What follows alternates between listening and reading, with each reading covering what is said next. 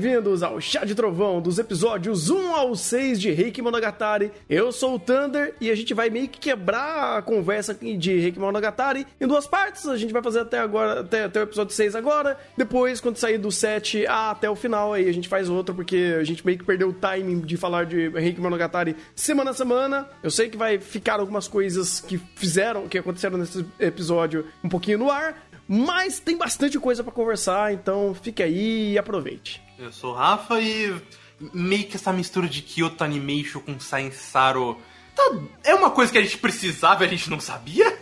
É, precisava, mas também precisava de alguém que entendesse de história, assim, porque existe uma, um anacronismo em elementos de cenário de Reiki Monogatari que é assim muito indefensável. Você tem instrumentos ali e objetos que remetem até a história, ao conto épico dos Reikis que são ignorados ou são distorcidos de uma maneira assim muito triste para uma história, para uma obra que eles colocaram tanta tanto orçamento, tanta qualidade e tudo mais.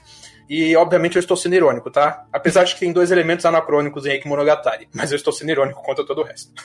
Então, eu até queria saber, já entrar nesses elementos anacrônicos, porque é, até onde eu sei, é, eles não pegaram o conto em si, eles pegaram a versão do conto. Será que esses elementos já não, vem, não, já não vinham do conto em si, que foi lançado em 2016, se eu não me engano? Ah, então. O conto mesmo é de 1136, se eu não me engano, uhum. que na verdade não é o conto original. Também é uma, uma uma transliteração do conto, porque Reiki Monogatari, ele na verdade é um conjunto de histórias orais contadas tradicionalmente através de canções e poesias tocadas com o biwa, que é aquele instrumento musical que aparece tanto. Então, a história dos reikis é um conto épico, é um conjunto épico de poesias passadas de forma oral que foi teve a sua versão mais famosa, escrita por volta do ano de 1130, 1100, é, 1137, se eu não me engano. As primeiras versões datadas do ano de 1190, não, 1000, 1090. Deixa eu pegar o ano aqui certinho, antes de eu continuar falando besteira. Pera aí, rapidinho. Tranquilo. Mas isso também, ele se interpreta até pela questão da, da própria fluidez que a história é contada, né? A composição de série, ela tem algumas escolhas bem questionáveis para montar essa história, que se já erra no próprio storytelling, quem dirá de acertar questões mais históricas e verossímeis sobre a história dos reikis? É, não, sim. Ah, eu, vi no chat que você de me apresentar, o Maurício aqui. Uh, uh, é, não, é, é, essa questão de verossimilhança sobre a história dos reikis, inclusive, é uma discussão de artigos de história. Porque o Reiki Monogatari, ele conta essa, essa história de, queda, de ascensão e queda dos reikis, mas é, ao mesmo tempo é um conto político. É um conto que ele passa uma moral. É o conto, pra vocês terem, é um conto que tem uma importância histórica muito grande. Porque esse conto é o que se, é, o, é a base do Bushido japonês. O Bushido japonês e essas questões de honra do samurai vieram do Reiki Monogatari, das, das transliterações escritas do, do, do épico de Reiki Monogatari. Deixa eu só aqui tentar pegar o, as datas que eu ainda não consegui abrir o artigo.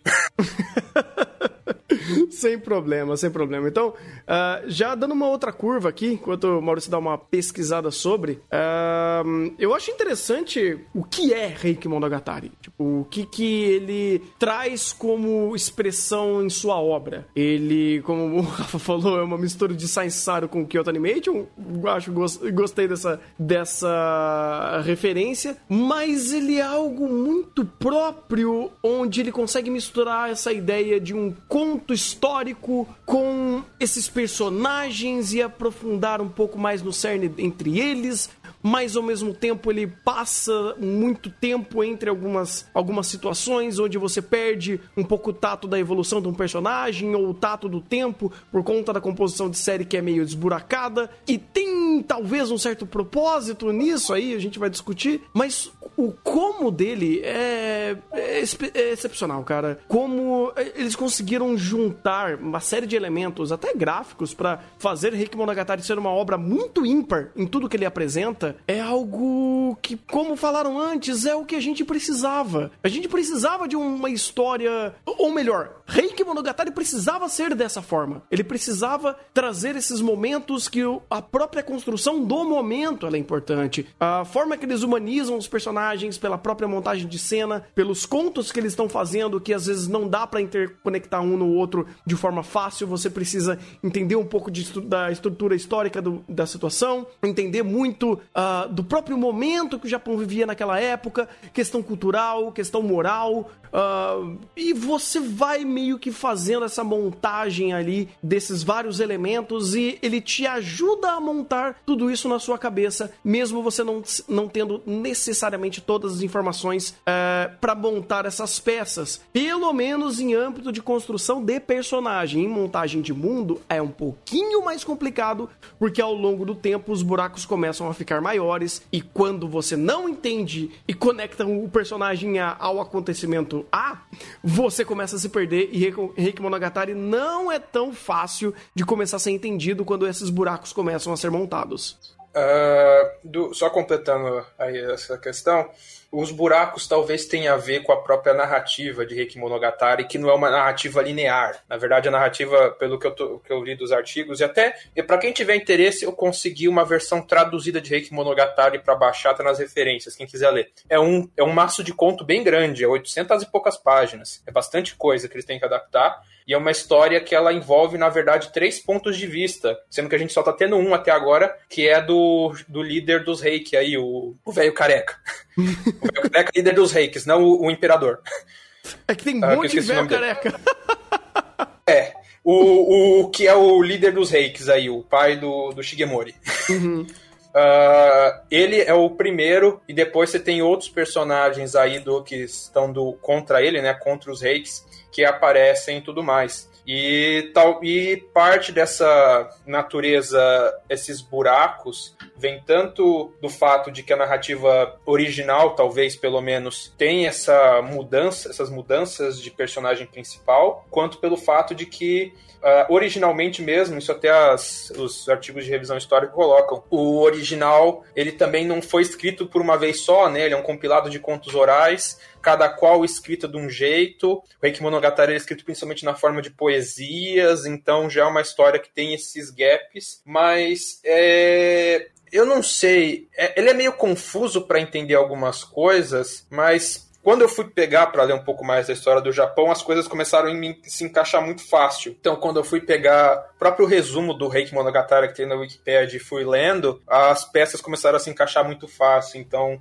eu não sei o quanto que a nossa falta de contexto com a história do Japão, a história antiga do Japão, também não prejudica a nossa interpretação da obra. E essa questão de datas, para vocês terem uma ideia, a história de Reiki Monogatari é um conto que se refere às batalhas de Game, às batalhas Genpei, que ocorreu no ano entre os anos de 1180 e 1185. Esse final do episódio 6 aí que a gente viu, tá mais ou menos aí 1180, 1182 as primeiras, as primeiras versões do compilado de contos do Reiki Monogatari foram escritas só em 1200 e a versão que mais é, mais popular do conto escrito foi só escrito em 1371. E também tem um outro ponto que a, a escrita, né, os contos do Reiki Monogatari também foram feitos e incentivados à propagação pelo lado que venceu a história, né? Então, Cadê aqui? Deixa eu ver. Então foi os Minamoto que incentivaram a propagação dessa história, até porque a história dos Reiki é, é complicado isso, né? Quando a gente não tem o contexto desse de história, a gente não presta muita atenção, mas ele seta já desde o começo. É uma história sobre essa questão de inconstância, de desapego, de que as coisas são passageiras e tudo mais. E tem toda uma questão de moral, moralizante nessa história e tudo mais. É, isso não justifica uma certa coisa, umas certas questões meio obtusas do roteiro e tudo mais, uh, mas é, sei lá, conforme eu fui, tudo bem, isso foi um esforço ativo meu, isso não é uma informação que foi passada do anime, mas conforme eu fui pegando para ler esses materiais, até dar uma lida no início do conto do Reiki original, né, a versão de 1300 traduzida para o inglês, eu comecei a ver tanto detalhe que essa produção tá botando. Pra vocês terem uma ideia, acho que vocês já devem ter, not... já devem ter desconfiado quando eu falei que é um, um compilado de poesias. As apresentações que a gente vê a Biwa tocando, a Biwa de cabelo branco, na verdade ela tá, ela, você, a gente tá vendo ela recitando trechos do livro original, de 1300. Do original, vocês entenderam o que eu quero dizer? Sim, sim. É, então você tem essa composição que ela, vamos dizer assim, ela referencia e coloca diretamente elementos do material de 1300, a composição, conforme eu fui ver, as histórias e tudo mais. Eles estão meio que sabendo pegar e resumir né, essas mais de 800 páginas desse conto, pegar os fatores mais importantes para ir montando essa história. A questão talvez seja que a nossa falta de contexto com isso dificulta entender, pelo menos se você não entende por que, que aquele cavalo foi tão importante, né? Por que, que aquela sketch do, do, do reiki babaca comprando o cavalo e botando o nome, aquilo foi de fato muito importante. Aquilo tem um valor narrativo, apesar de ter ficado meio obtuso. então, esse é um ponto de Reiki Monogatari que, pelo menos para mim, eu não tenho problemas, na verdade, em, si, em relação a ele ser obtuso. Eu tenho mais problemas em relação justamente a essa gama enorme de informação que ele traz. Porque não só a gente não tem o contexto, mas também a forma como vão se pincelando vários e vários momentos, e você tem conversas políticas, e você tem conversas mais soltas, mas que servem para âmbito de personagem, então você tem que pegar. E aí você tem uma conversa solta que parece só piada, como essa do cavalo, mas que serve para um âmbito político. E aí as coisas meio que vão é, se acumulando demais, e pra, pra, chega um momento que pra gente que não tá com esse contexto, a gente começa a se perder. Eu mesmo começo a me perder porque eu falo, tá, peraí, eu, tenho, eu realmente tenho que parar para separar essas informações. Porque elas em cena, muito por conta que a diretora é excelente, a gente consegue entender muito facilmente pelo próprio contexto, pela, pela própria construção da cena. Mas quando você para pra, beleza, vamos é, criar literalmente o storytelling nesse âmbito macro, você fala, mas peraí, e aquilo ali, aquilo realmente serve? Eu tenho que me importar com o cara comprando o cavalo e chamando Tem. de esqueci nome, nem sei que nome é, mas aquilo é importante. Aquilo realmente parece ser importante porque eles meio que falam num tom um pouco mais, caralho, ele fez aquela merda, aquilo ali vai dar um ruim pra gente. Mas daí ao mesmo tempo é, uma, é um tom cômico e já é tanta coisa para olhar que você pensa, por que, que eu tenho que olhar para isso? Eu vou ter que procurar o contexto para ler. Sabe por que você acaba se perdendo nisso? E isso é genial, como o Reiki. Ele, ele é obtuso da forma correta nesses momentos, quando é âmbito de personagem falando sobre o mundo. Porque é justamente a perspectiva do personagem que faz sentido naquele momento. Se Também. ele tá sendo sarcástico, ou se ele tá meio que falando de uma forma leve, no meio de uma bebedeira, que é o que a gente mais vê o, o líder dos reis fazendo, ou o próprio. Não é Shogun, é o o, o Goshirakuawa, o outro careca. E o outro careca. Os dois careca. Os dois careca fazem muito disso. Os caras simplesmente zombam de situações que são tensas pelo contexto. Mas esses personagens são desbocados e desleixados dessa forma. Eles sabem os poderes que eles têm, eles sabem as importâncias que eles têm, eles sabem as conexões que eles têm. Então, eles contarem de, dessa forma é extremamente verossímil. Então, vai de você fazer o esforço para entender. Não uhum. é que eu vou dar 100% do benefício de Rick Monogatari de sempre usar essa, essa carta virada para baixo do você não entendeu? Culpa sua. Porque tem vezes que Reiki Monogatari dá saltos não lógicos, mas saltos temporais que às vezes você realmente fica confuso. E isso atrapalha, principalmente lá pro episódio 5, 6, que começam alguns saltos onde certas situações são só citadas e são super importantes. Né? Por exemplo, quando eles retomam o que aconteceu com os monges. Eles só citam um momento lá, aí os monges ficaram puto. Opa, pera aí, caraca, mano.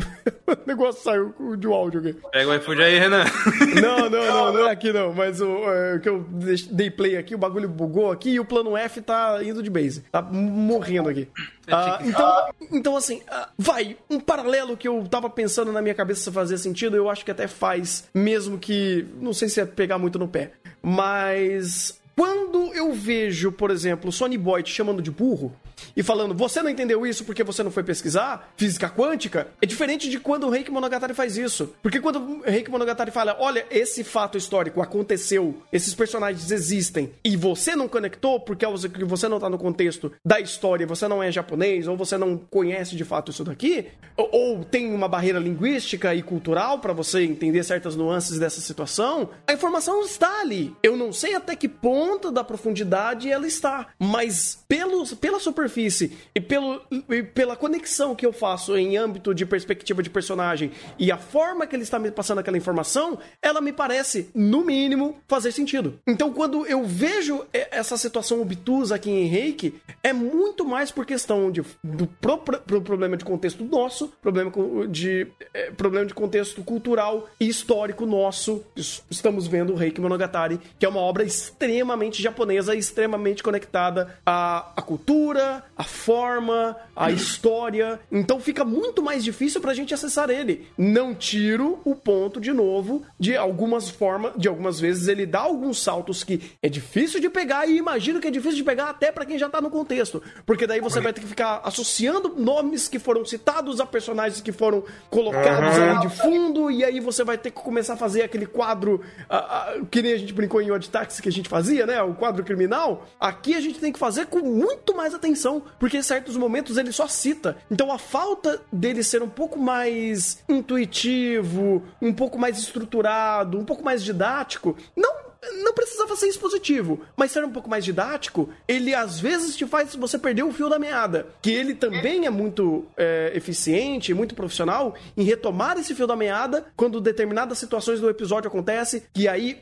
foca-se muito mais na composição da própria cena ou do momento. Que aí ele traz toda a bagagem excelente de produção, tanto em animação, quanto em direção, quanto trilha sonora, para te voltar de novo pra cena, para te colocar um outro detalhe que você não tinha percebido e você se situar de novo na história. Então, eu entendo essa troca que ele faz, eu entendo esse sacrifício que ele faz, eu não vou dar 100% de, de ok por ele fazer isso, mas é muito mais entendível do que outras obras mais obtusas que tentam ser mais big brain, ser muito mais. Uh, muito mais etéreas e muito mais interpretativas do que Reiki Monogatari, que ele é só um pouco mais difícil de você absorver tudo que ele tá te passando, porque ele está te passando coisa para caralho.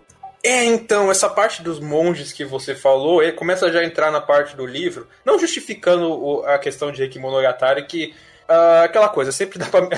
aquela coisa chata da crítica, sempre dá para fazer melhor. Uhum. Então, eles escolheram. É, quando eles, esse negócio ficou meio obtuso e corrido, porque eles escolheram, pelo que eu entendi, lendo o resumo da história e dando uma passada de cima por livro. Eu, infelizmente, eu não consegui ler as 800 páginas, até porque, mesmo traduzido por inglês, o negócio ali é meio rebuscado a leitura, não é, não é uma leitura tão fácil, tão, tão leve. É um texto que está meio datado originalmente. Uh, eles escolheram contar todos os passos. Então eles, pelo que eu entendi, eles encurtaram. Então cada um dos eventos, cada um dos passos foi encurtado para mostrar só o essencial. Então praticamente todas as cenas, todas as condições que a gente está tendo de Reiki Monogatari é só os essenciais de todos os passos em vez de cortar alguns passos, cortar algumas batalhas e tudo mais. A única coisa que não é essencial, que é uma coisa do rei, do anime mesmo que ele tá fazendo, é meio que os spoilers de como vai acabar essa desgraça toda com as visões da Biwa. Porque o livro ele conta as coisas em ordem cronológica. Aí a Bill já deu praticamente o spoiler do destino de quase todo mundo. No, é até o episódio 3 você já sabe como cada um ali vai acabar praticamente. É que da, daí já é aquela puxada pro, pro conto de 2016, né? Que eles escolhem já essa outra visão pra, pra uhum. contar.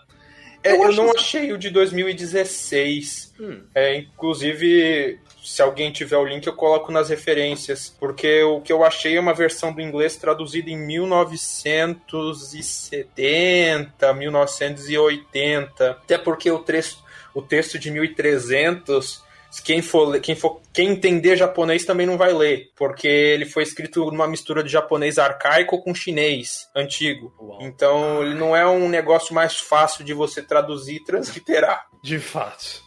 Tem um. Mas tem um ponto em Reiki Monogatari que me suaviza muito para quando você tá assistindo. Porque tem dois fatores no, na questão do storytelling. Muito é contado em passagens específicas, né? Então eles pegam um, como se falou, eles não estendem esse momento, mas eles é, recortam esse processo e colocam, ó, oh, isso aconteceu. É uma coisa que até essa própria roteirista faz bastante, que é a Reiko Yoshida, que ela quer cortar cada momento, mas ela quer fazer cada momento valer. Cada, cada momento, querendo ou não, tem o seu ponto, porque aquilo faz o personagem, essa história crescer. Só que, por exemplo, ela tá em. Aí eu vou fazer uma comparação, porque é, eu me, me dá uma grande agonia. Ela tá em um anime essa temporada que é o Blue Period. E aqui tem uma diferença muito grande pro, pro fator daqui funcionar muito bem e lá não. Porque você tem direção de arte. E principalmente a direção da Naoko Yamada, que faz cada momento valer a pena complementando esse elemento da Reiko, da Reiko Yoshida. E você tem é, muita construção baseada em micro ações de personagens ou expressões então, por exemplo, tem a cena no início do primeiro episódio que a, que a Bio tá com o pai e eles veem o negócio acontecendo, a Bio fala merda e o pai acaba morrendo no lugar. Você não precisa ver mais ou até mais da interação deles, porque toda a construção de cena já te diz na sua cara tudo o que aquilo tá simbolizando. Ele, e ele constrói, ele cresce, e a situação é desconfortável e é tensa já inicialmente, mesmo que você não conheça a situação, a situação deles, mas você já tem essa angústia e cada elemento de ação do personagem, uma mão fechando, uma expressão mais, mais emburrada, faz diferença e complementa a sua experiência. E isso ajuda muito, principalmente numa série como essa, onde é, a gente vai ter que. não vai poder falar com tudo nos mínimos detalhes, então a gente vai deixar a construção de cena falar junto. Por isso, até que Rick Monogatari fala que sou o caralho! Ele é mais expositivo do que parece. Uhum. Só que é muito por cima da direção. E eu Sim. adoro isso, porque eu, os personagens estão falando o que eles precisam, porque não dá para você criar todo um contexto político na, só na base da direção. Mas eles complementam no texto e no diálogo, e tudo que precisa ser a mais, que precisa complementar algumas lacunas, pelo menos de ação ou de, ou de consequência, a direção faz. E ela faz com uma maestria que junta toda essa, esse, esse perdão, excentricidade da Science Saro até o, o compositor da trilha sonora é o Shokensuke, que é o de Devil May Cry Baby, infelizmente Japan Sinks, e mais outras coisas boas que o Iwasa até fez, como Eizouken, inclusive. Uhum. E a Naoko Yamada, que veio da Kyoto Animation, com é, todo esse cuidado, uma boa qualidade de animação e atenção aos detalhes, você tem um anime que tá falando muita coisa com pouco. Mas muito. Pouco no sentido que muita gente olha, ai, mas é só um, uma expressão, sabe? Um, uma mão se mexendo, um, um, rosto mudando de expressão. O que que significa? Pra caralho! E E eles fazem importar. E as duas se complementam e fazem algo genial. Tanto que as montagens de cena geralmente são dentro de lugares, sabe? É muito difícil você ter takes abertos ou uh, lugares que não sejam o próprio castelo ou as mansões deles. Geralmente são diálogos mundanos onde os personagens estão conversando sobre o entendimento deles de mundo com a perspectiva deles junto com toda a moralidade e a construção desse ser, né, dessa pessoa, com as suas intenções, onde ele vai mentir, onde ele vai insinuar, onde ele vai enviesar. E aí quando você consegue entender que esse é um isso daqui é um personagem e ele tem toda uma carga de informações, uma carga dramática, uma carga de intenções e ela vai se chocar com o outro, você tem que prestar três vezes mais atenção para pegar tudo, porque nem tudo vai ser lido, lido como no, lido no texto. E muito dessas conexões de mundo vão ser passados porque aquele personagem passou a visão dele enviesada pela própria forma dele. E ela faz sentido. Quando existe conversa sobre os nobres, os, os, os, top tiers do rei, do, do reiki aqui, né, dos reikis, você vê muito disso. Principalmente depois que é, depois da batalha da. da. Ah, eu não lembro se é episódio 6 ou 7. A batalha contra os, os Genji. Os Genji. Os Genji, acho que é episódio 6. Que, o, acho... até o, o cara se encolhe, meio que se encolhe de medo, uhum. ele volta envergonhado, humilhado. Sim. Eu acho que é o 6. É o 6. Cara, aquilo lá é uma aula em fazer isso. Em montar contexto através de conhecimento de personagem, mostrar intenção, mostrar quem tava certo ou errado ali, sabe? Qual era a situação da. É, é, do momento tensíssimo que eles estavam vivendo e por qual, qual era a visão de cada um, principalmente. Né? É, né? que tipo, ah, então, né? Vai lá, luta pela glória. Se você morrer, paciência. A gente nem colocou você nessa situação por querer. Puxa, que triste, né?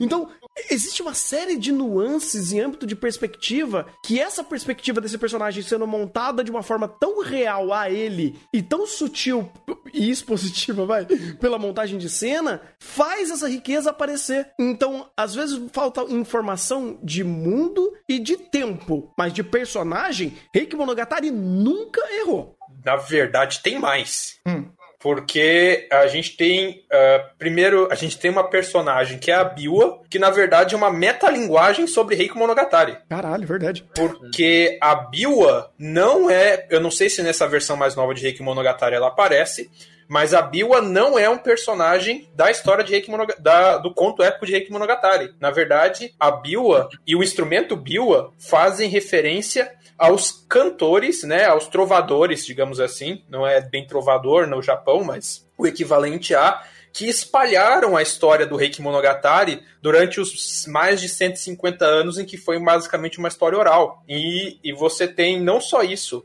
Uh, você tem o, o, que o Rafa falou da cena do pai dela logo no começo do anime. Aquilo ali tem todo o sentido que vocês falaram e tem mais, tem o sentido da metalinguagem da história de Reiki Monogatari. Porque esses trovadores de Biwa geralmente se apresentavam em dupla, onde um com geralmente um monge budista ou com gestos cerimoniais ou uma mulher, e o outro um cego contando a história na forma de poesia. Que também Caralho. entra na questão de como a Biwa aparece no futuro, tocando o Biwa recitando os poemas de Reiki Monogatari, com as vestes cerimoniais de uma sacerdotisa e com os olhos claros, geralmente nos animes quando aparece isso, denotando que ela talvez tenha ficado cega, que é uma metalinguagem a como essa história foi passada de gerações em gerações, que eu acho, de novo, eu não sei se isso é da dire... é do, da versão nova do, do conto, mas é uma sacada, é uma, de novo, é uma metalinguagem que eles escolheram para construir essa personagem que é, são, que é o nosso olho, né? A Biwa ao mesmo tempo que ela tá uma personagem ali no meio de todas aquelas figuras históricas. Você vê ali que todo mundo tem nome e sobrenome, e todas aquelas são figuras históricas importantes para essa época. Uh, e ela não é somente um personagem que está se encaixando bem nessa história, nessa adaptação, nessa, nesse novo conto, mas ela também é nossos olhos tanto na forma como na perspectiva como a narrativa é contada, quanto até na, na, na história geral com que isso está sendo passado. E outro ponto que o Rafa falou de direção de arte, eu acho incrível, né? Foi comentada essa questão. A maioria das cenas são lugares fechados, focando em personagem, até para dar esse detalhe, mas as poucas cenas que tem takes abertos, você vê essa arte de Reiki Monogatari lembrando até aquelas pinturas japonesas antigas, que esse traço e tudo mais que eles têm, lembra aquelas aquelas pinturas medievais japonesas, inclusive algumas que retratam o conto de Reiki. Então você tem uma construção artística fenomenal. O problema, problema, aí a chatice, a chatice não pode deixar de chegar, para criticar um detalhe mínimo do tamanho hum. de um átomo que ninguém, e se alguém percebeu, tá mentindo, uh, dessa metalinguagem do Biwa, porque a Biwa do Biwa não é uma Biwa Reiki, é uma Biwa nova, é uma a vers, o modelo de Biwa que o Biwa toca é um modelo que foi inventado na era Meiji. Na época do eh, na época era um outro tipo de Biwa, inclusive Uh, o conto de Reiki Monogatari foi popularizado por cantores que usavam um tipo específico de biwa, que até por isso ficou conhecido como biwa Reiki, que não é mostrada no anime, que é, como eu falei, que é uma biwa mais recente, da era Meiji. Mas a primeira anacronismo de Reiki Monogatari, ah, duvido que alguém ia acertar. Nem eu ia acertar se não tivesse pesquisado. Caralho, mano, que incrível. Imaginaria isso. E eu ainda consigo defender Veja Bem. Por justamente pela ideia que você traz da, da metalinguagem que a Bio traz como, também como uma espectadora, mas já uma é, mensageira desse futuro caótico, então ela já traz isso com uma com um, uma biwa futurística representando como esse futuro irá mudar. Seria melhor se eles tivessem colocado uma outra, um outro bem em comparação? Seria. Mas aí é outros casos. O que importa é que isso faz parte da metalinguagem, veja bem. É, aí eu vou até puxar um pouco da memória, eu vou até ir um pouco voltar aqui nos episódios para ver se eu acho. Alguém ficou. Em, é, tipo, alguém fez algum comentário sobre não. o instrumento dela? Ah, não, não, isso é meramente detalhe de ah, estética de cena. Porque, cara, se fosse, se, se tivessem comentado, ia ser do caralho. Isso daí, tipo, ia fazer uma amarração muito louca para fazer isso daí. Só que a escolha artística de fazer isso, cara, também não vou criticar, porque, olha, então, esse negócio tá com um pente fino tão bem feito que deve ter um bom motivo para eles terem feito com esse modelo. Não, isso daí é detalhe. Isso aí é detalhe. É, é, pegar, é, falei, é um detalhe, mas é um detalhe escolhido. Sabe? É. Alguém escolheu. Tipo, não foi um erro histórico, eu imagino. Provavelmente não. Eu, eu até acredito que foi realmente como o Maurício falou, tipo, criar. É, aproveitaram-se da, da metalinguagem e falaram: ah, a gente pode colocar isso aqui. E aí se utiliza de todo esse contexto metalinguístico. Tanto que eu, pelo menos, até onde eu fui olhar, nunca vi ni, ninguém reparando nisso. Muito menos falando, nossa, mas o, o anacronismo de Reiki Monogatari é uma ofensa para o conto. Nunca vi isso, então. Não, Aquilo não. é muito mais que proposital. Não, eu, inclusive, eu só fui perceber isso porque eu, eu fui pesquisar sobre o reiki, eu fui pesquisar sobre a história do Biwa, e eu achei um artigo na Wikipedia em inglês listando os tipos de Biwa. E daí eu fui ver Biwa Reiki. Eu fui pesquisar a história da Biwa Reiki. Daí eu falei, nossa, que legal, vou ver qual é a Biwa que tá no anime. Não é a Biwa Reiki. Eu falei, oh. caralho, o detalhezinho. Eu quis, eu quis trazer isso como piada. Não, agora o outro é uma curiosidade não é tão piada. Porra, uma puta curiosidade legal. Agora o outro anacronismo não é tão piada. E é, quem viu as referências sabe de quem é que eu tô falando, mas é, envolve outra coisa que, de novo, é detalhe. É um detalhe que, inclusive, eu acho que faz parte dessas, dessas coisas, dessas obras que, quando tentam se modernizar para tentar conversar com o novo espectador, é um detalhe muito pequenininho. E vamos ver se até o final da conversa alguém descobre o que, que é. Putz, cara, eu realmente eu não vou nem conseguir chutar, velho. Eu também não. Eu, eu tô muito mais apaixonado pela direção de arte e a direção em si do que nessas coisas. Não, eu sei. Não, eu... só, só encerrando essa conversa aqui, a melancia. Melancia oh. não existia nessa época no Japão. Oh. Caralho! Caralho, você foi longe. Meu Deus, mano. Caralho, mano. Eu, quando eu vou longe, eu vou longe. Estão duvidando do quê? Eu acho justo. Nada é justo. Não, é que é um detalhe, é um detalhe simples, só acabando com essa história dos anacronismos. Eu, eu de novo, eu tô fazendo uma piada, não é que eu realmente estou dando desmérito de Reiki Monogatari por ter botado uma cena de melancia e o Bill aqui não é o Bill a Reiki. Uh, mas são pequenos detalhes que eu achei interessante de comentar, porque a melancia, ela tem, entre aspas, um símbolo, né, nos animes, né? A gente vê a, a melancia como um símbolo do verão, da, dizer assim, das tardes de verão em família, com tudo dando certo, coisas alegres, corterrecendo e tudo mais. E eu entendo esse elemento ter sido colocado em Rick Monogatari justamente onde eles estavam tentando representar isso.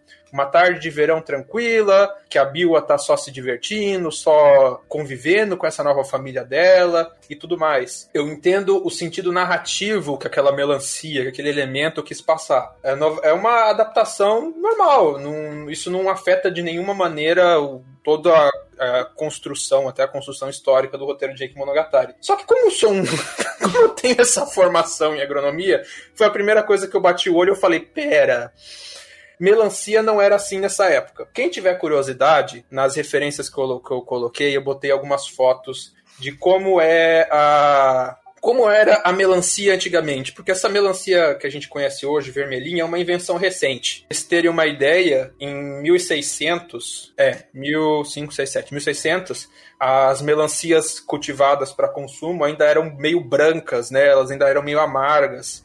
Fora que nessa época aí a melancia não tinha chegado no Japão, ela chegou depois dos portugueses, porque a melancia é uma planta africana que inclusive teve uma parte importante do seu processo de domesticação e construção dessas linhagens doces e de polpa vermelha que a gente conhece hoje no Brasil, que o Brasil é um centro de diversidade da melancia. Ela veio da África para cá e se diversificou de forma secundária no Brasil e ajudou a formar essas linhagens de polpa vermelha e bastante doces que a gente conhece. Nessa época a melancia provavelmente ainda tinha polpa branca era amarga ou sem gosto e consumida basicamente como fonte de água. Detalhe, detalhe. Um detalhe da hora, um detalhe legal. Mais informações vindo de anacronismo. Olha só. Palavra bonita. Eu, eu já tinha ouvido ela, mas eu não lembrava o significado. Por, por conta da melancia, Rick Monogatari não ganhou um 10. Olha que coisa. Puta que pariu. Olha, cara, eu vou. Assim, não que eu já queira adiantar notas nem nada, mas. É, Reiki Monogatari, eu. Não é nem passar pano, mas eu consigo entender tantas qualidades que ele faz e como é difícil você absorver tudo que ele te traz. E mesmo com esses saltos de tempo e ainda dificultando, dificultando um pouco uh, o seu entendimento completo da obra, eu vejo o Reiki Monogatari sendo um dos melhores animes desse ano com facilidade. Mas ele é, por muitos méritos.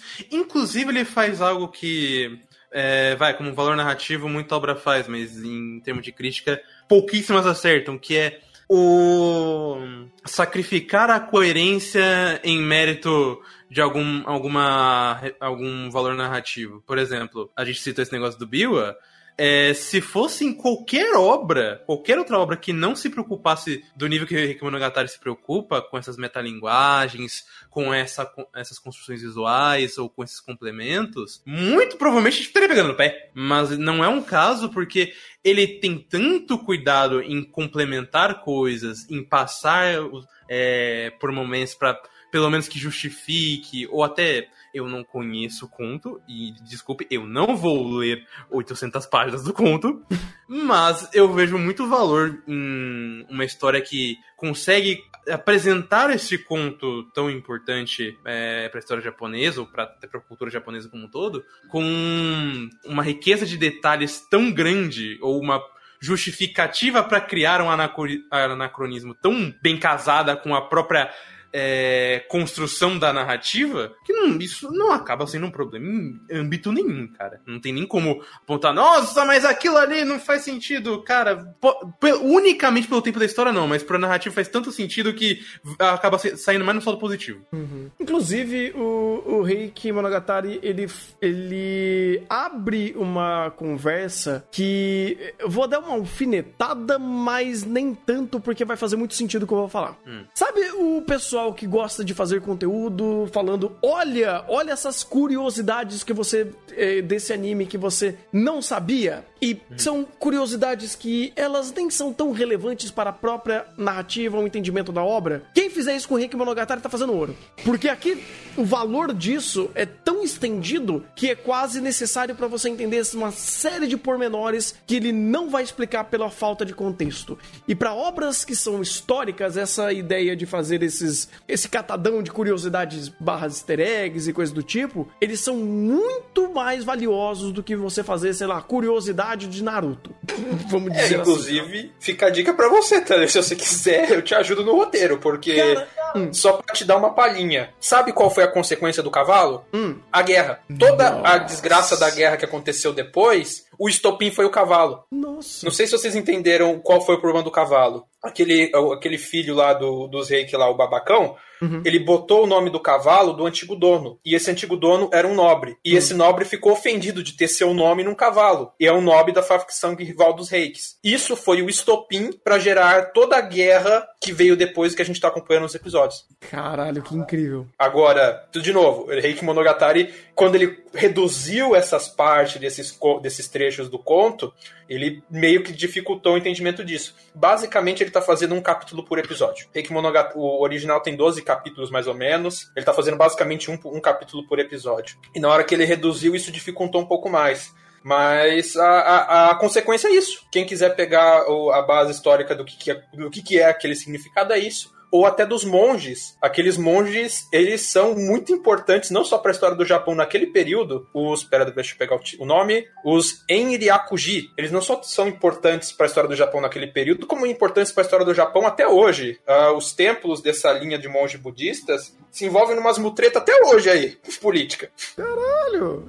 É que é até engraçado que dos monges deu até para entender bem, assim, usando a, a própria didática da obra. Uh, mas eles vão referenciando eles até depois dessa treta. Eu falei, caralho, mano, até agora eles estão envolvidos nessa, nessa questão política aqui. Eu falei, nossa, que da hora. Bom saber disso. Não, é, eles é um é um, uma, um grupo de monges, né? Uma, um, não vou dizer uma facção, mas é como se fosse um ramo de monges budistas que ele, ele foi, é muito importante para essa, pra essa período do Reiki Monogatari, porque nessa época eles de fato tinham um poder militar militar muito grande.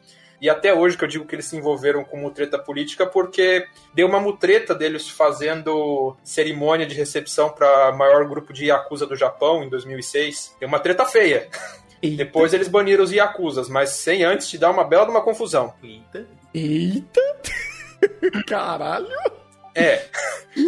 Mas você vê que. Você vê nomes históricos, você vê personalidades e nomes históricas muito importantes nessa época. De novo, o que vocês falaram a narrativa de Reiki Monogatari sem o contexto da história japonesa, às vezes a gente não consegue pegar esses fios da meada, mas vamos dizer, até a história de Oda Nobunaga começa aqui. Mesmo que Oda Nobunaga só vai vir uns 300, 400 anos depois, mas o, o, o a fagulha inicial para muitas das coisas que vão vir até do Nobunaga lá para frente começa aqui.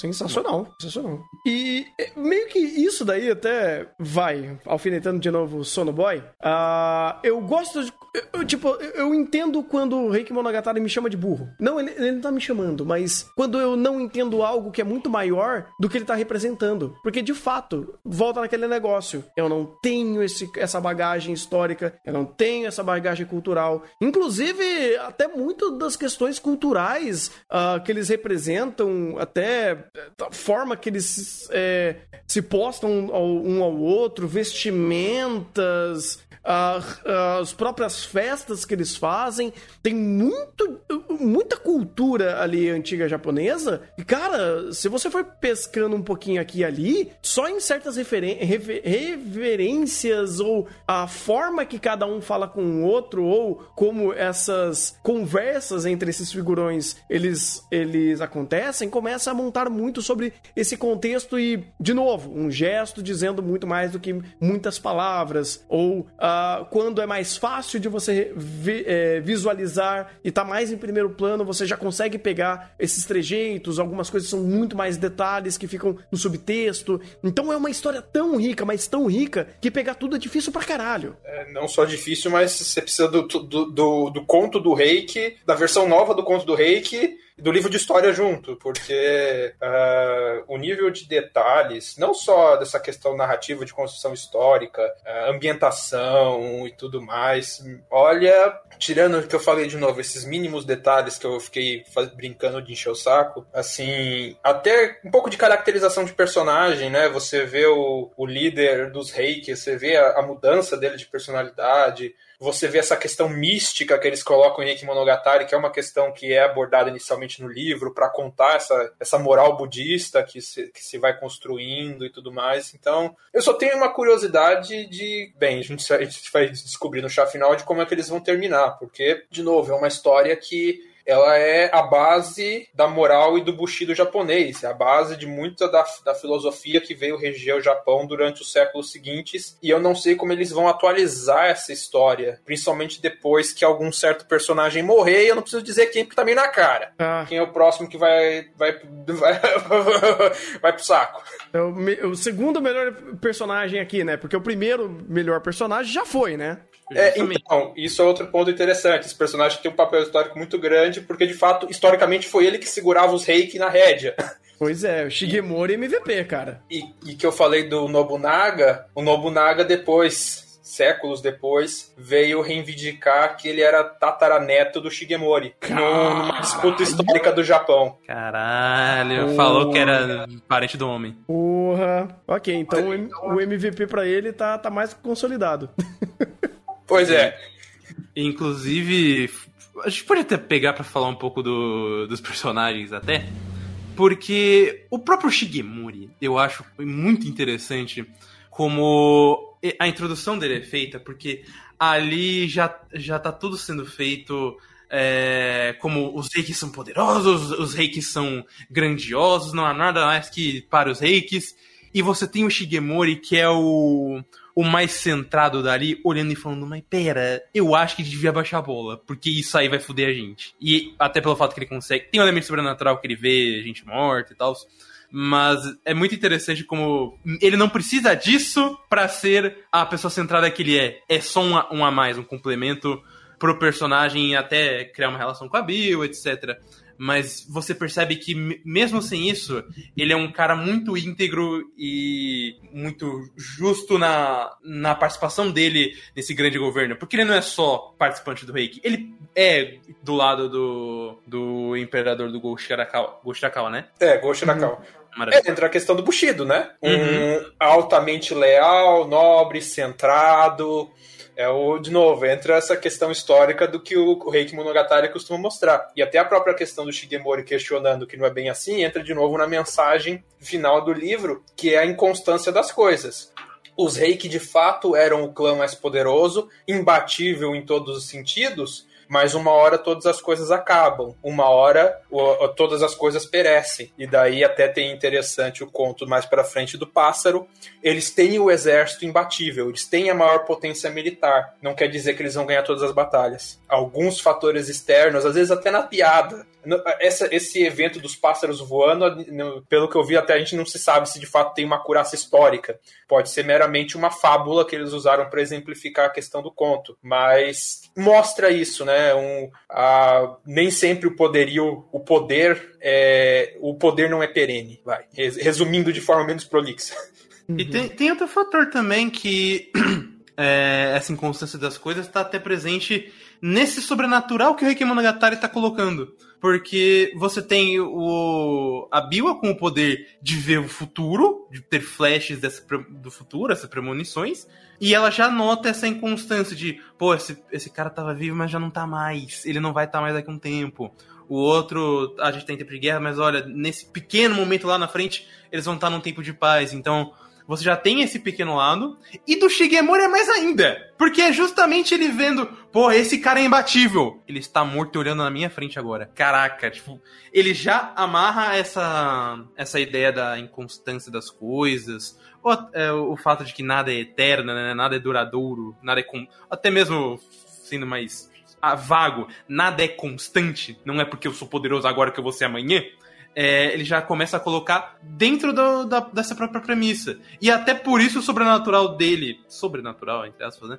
É, é algo que encaixa como uma luva, mesmo teoricamente não devendo existir. Isso é ótimo. Ah, eu nem critico isso porque entra na mitologia original do, do, conto, né? Parte da mitologia original desse conto histórico, que nem nas Lusíadas tem a sereia, apesar de ser um, uma, uma epopeia sobre o sobre a, o contorno da África pelos portugueses, você tem elementos mitológicos, Reiki Monogatari tem isso, e são elementos que ajudam a contar a mensagem geral da história e contar parte, inclusive, do que se tornou o Reiki Monogatari, porque Uh, é um conto sobre moral que depois acabou sendo também ressignificado como uma história para apaziguar a ira dos reiki, a ira desse, desse clã que tomado pela maldade, tomado pela, pela barbárie, fez, fez um governo péssimo, um governo autoritário no Japão, e por isso foi punido, mas para apaziguar as almas deles que ainda vagam pela terra, o contos e, as, e a, toda essa mitologia também acabou se criando e complementando esse sobrenatural que é bastante interessante. E essa questão de apaziguar as almas também aparece no, no anime de umas formas eu acho é, bem sacadas e que referenciam o, a, a obra de mil. O que é escrito na obra de 1300. É porque aí você também aproveita essa liberdade narrativa, né? Porque não é que necessariamente você precisa contar no tudo no tintim por tintim quando você tá fazendo um anime histórico. Dos eventos, sim, obviamente. Eu falo, por exemplo, nesse caso que até a nossa personagem é uma personagem de fora, que tem que ter algum envolvimento, principalmente temático, porque não faz sentido pegar uma personagem aleatória e jogar no, sei, sei lá, no conto da, da Guerra das Rosas, porque sim, sendo que não faz o menor sentido aquela personagem naquele contexto.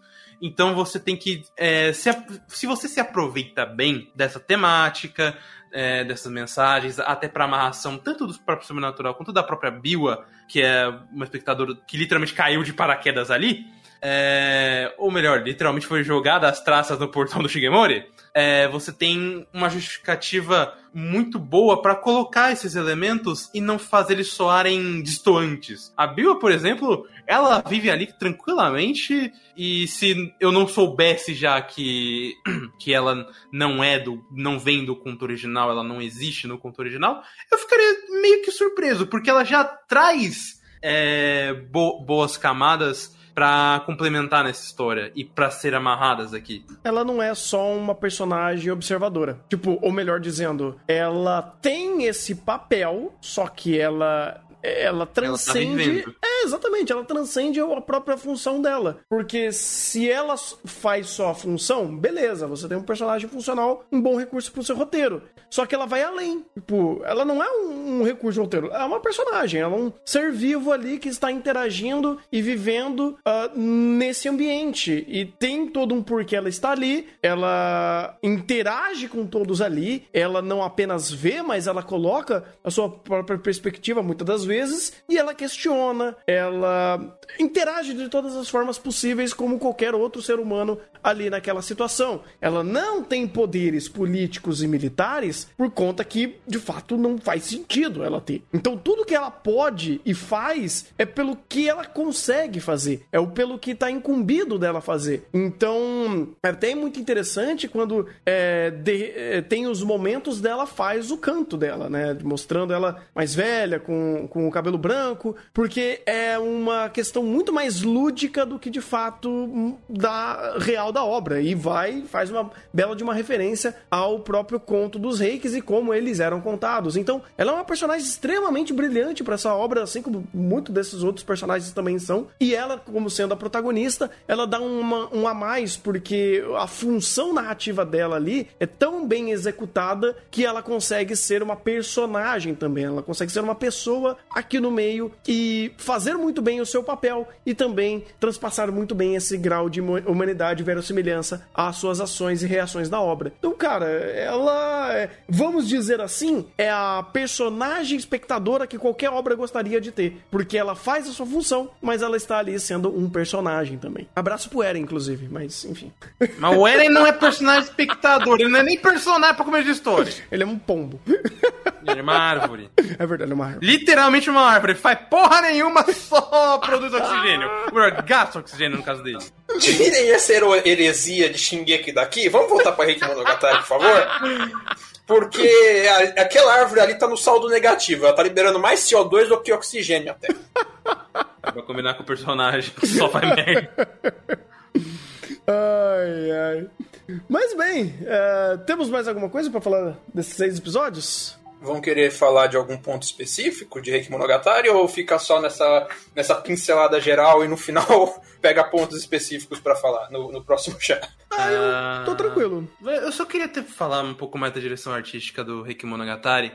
Porque, cara, até no, senti no momento de tempo, eu, eu, pelo menos nunca fiquei perdido pela questão do time skip, porque eles fazem cada transição maravilhosa para se aproveitar de, de ganchos para time skip. Tem um, você passou até aí, mas eu não vou lembrar qual é, que era o momento da casa pegando fogo e aí eles fazem a transição para um tempo, um, um templozinho, né? Acho que acho que tem um santuário lá.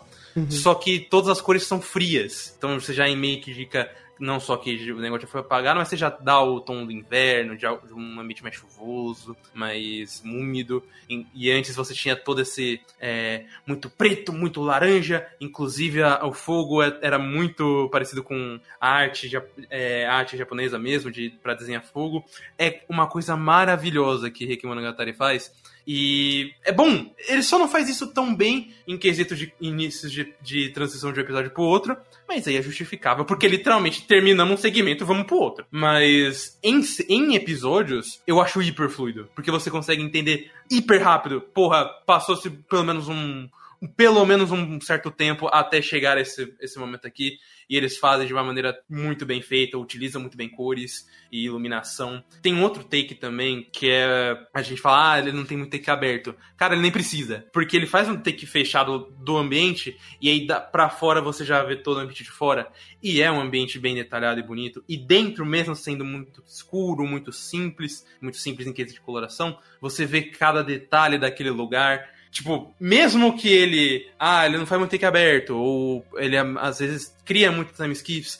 A parte artística desse anime é tão perfeita que ele, ele olha e fala: Não se preocupa, eu tanco sozinho. E você vai sentir a diferença apenas olhando para esses ambientes ou para essas transições maravilhosas. Cara, excelente trabalho para a equipe de produção.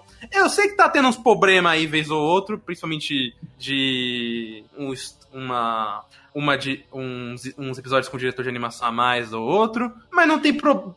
pessoalmente não tem problema diferente, por exemplo, Tech Shop. Aqui é tudo muito único e tudo muito bem composto. Eu tô amando isso aqui. E o cara reclama de eu te citar Shingeki aqui, é foda. Mas Mas eu, mas Thunder, eu posso porque eu trago seu tempo merda. ai, ai. Porque faz sentido, cara. Uh, e isso daí, ele não quebra a unidade artística nem a unidade de produção em si de Reiki Monogatari. Porque por mais que às vezes você tenha menos fluidez uh, e menos detalhamento uh, de movimentação de personagem, ainda assim uh, toda a composição, tanto artística quanto de direção, está nos eixos, sabe? Está nos trilhos. Então, esses momentos de menor qualidade, eles não são lá tão sentidos. E é aquele negócio, você pode de fato ter problemas ao longo da produção, porque a gente sabe o momento que a gente está vivendo e a própria indústria dos animes, é, a gente sabe que é muito difícil você ter uma obra de começo, meio e fim muito única, sabe? Muito homogênea. Uhum. E esses momentos de baixa, quando não prejudica a sua narrativa, ou sua montagem de cena, a, a sua intenção, beleza. Eu acho que aí tá entendível, vamos dizer assim. E é isso. Acho que é isso. É isso. E quem não tá vendo o Reiki Monogatari por tudo que a gente falou, saiba que nos próximos episódios teremos briga de galo. Pronto, falei spoiler. Uhul!